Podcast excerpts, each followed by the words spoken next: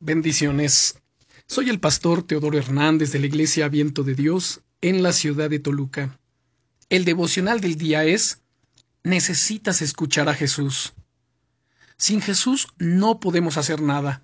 Es lo que dice él mismo en el Evangelio de San Juan, capítulo 15 y versículo 5, donde leemos, Porque separados de mí, nada podéis hacer. En efecto, ¿qué podemos hacer si no oímos el sonido de su voz, si no recibimos sus instrucciones, si no escuchamos su palabra. El Señor Jesucristo es el buen pastor, es ese buen pastor que te acompaña cada día. En este mismo Evangelio de San Juan, pero en el capítulo 10, versículos 27 y 28 nos dice, Mis ovejas oyen mi voz, y yo las conozco, y me siguen, y yo les doy vida eterna, y no perecerán jamás, ni nadie las arrebatará de mi mano. El Señor Jesucristo desea hablarte cada día, y esto para alumbrar tu camino y poder así guiarte en tu día a día. Él promete que nunca estarás perdido o perdida. ¿Por qué? Porque oye su voz que te dirige.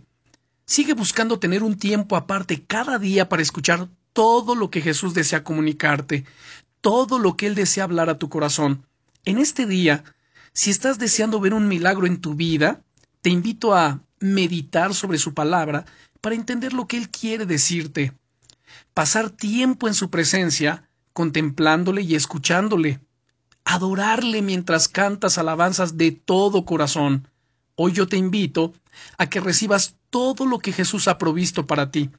Una palabra de aliento, una palabra de consuelo, la sanidad que esperas, la resolución a ese problema o conflicto que estás atravesando.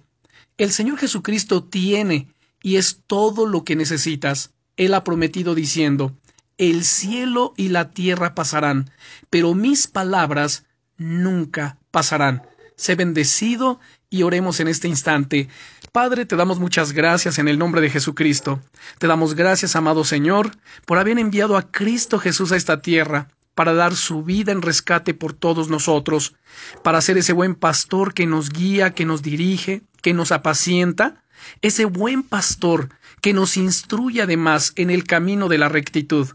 Señor, disponemos nuestro corazón para que tú nos hables, para que nos enseñes, para que nos instruyas, pero también para que nos corrijas, y recibimos hoy todo lo que tú tienes para nosotros, en el nombre poderoso de Jesucristo, nuestro Señor y Salvador.